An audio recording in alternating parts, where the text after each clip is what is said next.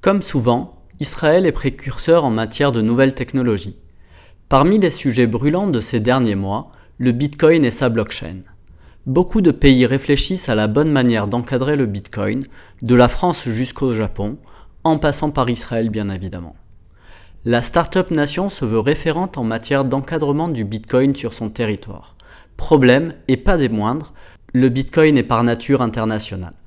Et il est bien difficile d'imaginer une harmonisation fiscale mondiale en la matière. Considéré comme une propriété et non comme une monnaie, le Bitcoin bouscule les enjeux fiscaux.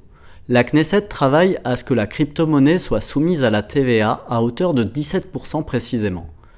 Israël veille à la traçabilité des investissements qui entrent sur son territoire. Le corpus juridique discuté en ce moment à la Knesset vise essentiellement les entreprises.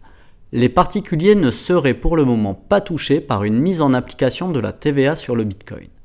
En revanche, si un particulier opère des sommes dans un secteur précis, sur une longue durée et de façon répétée, ce dernier pourrait avoir à payer la TVA.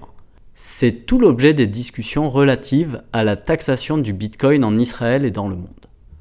Cette philosophie financière développée par l'administration fiscale israélienne pourrait constituer une avancée mondiale pour le marché du Bitcoin. Affaire à suivre. Bonne semaine à tous.